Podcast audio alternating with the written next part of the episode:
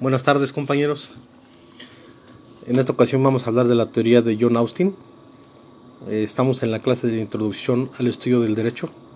Facultad de Derecho NAM, modalidad a distancia. Bueno, pues comencemos. Eh, pero para empezar, ¿sabemos quién es John Austin?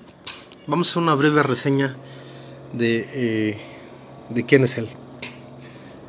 fue un destacado jurista inglés, nacido en el siglo XIX nació en Suffolk, Inglaterra, en el Reino Unido. Es, considerado el fundador de la Escuela Analítica de la Jurisprudencia. Eh, se formó en Inglaterra, posteriormente en Alemania. Se enfocó al estudio del digesto y la jurisprudencia romana. Su teoría se encuentra influenciada por Jeremias Bentham, Thomas Hobbes, David Hume, entre otros, entre otros ilustrados.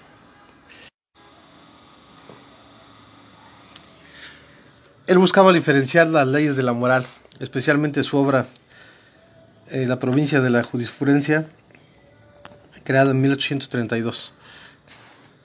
El éxito en la vida de Austin se debe en su mayoría al apoyo brindado por su esposa, Sarah Taylor. Austin murió en, en diciembre de 1859. Su análisis del derecho se basaba en que él creía que había diversos tipos de leyes leyes divinas y leyes científicas. Digamos que leyes de demanda, leyes de deseo, leyes de advertencia. Con esto podemos comprender el positivismo jurídico. En su teoría, él expresa que una norma jurídica es un mandato que ejerce el soberano hacia sus súbditos. El mandato implicaba un poder, un poder para causar daño o dolo en caso de ser ignorado. La desobediencia también era castigada. Eh, se imponía una sanción. Se imponía una sanción.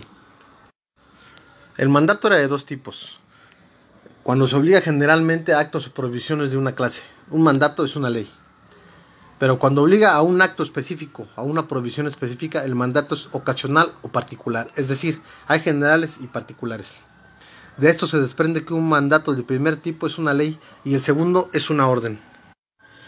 Para él las leyes son de dos tipos, las propiamente dichas y las no propiamente dichas. Las propiamente dichas son de dos tipos. Las leyes por analogía, dictadas a la moda, el honor, el derecho internacional establecidas e impuestas por mera opinión.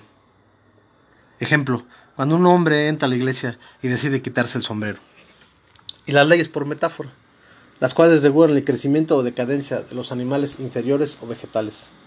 Leyes que determinan los movimientos de cuerpos o masas inanimados. Resulta claro que tales leyes no encajan en el concepto de Austin. En su concepción, las leyes propiamente dichas eran normas establecidas por seres inteligentes para guiar a otros seres inteligentes. Pero también, él concebía que había leyes establecidas por Dios para, para los seres humanos y leyes establecidas por los hombres, es decir, leyes divinas y leyes humanas. También las leyes en sentido no estricto, establecidas por los hombres, que no son superiores políticos, no son mandatos de un soberano. Ejemplo, una norma, padre-hijo, amo-sirviente y las leyes en sentido estricto. El derecho como se suele entender en la actualidad, leyes establecidas por los hombres para entender superiores políticos y aplicarlas. Los hombres como individuos, es decir, los derechos legales.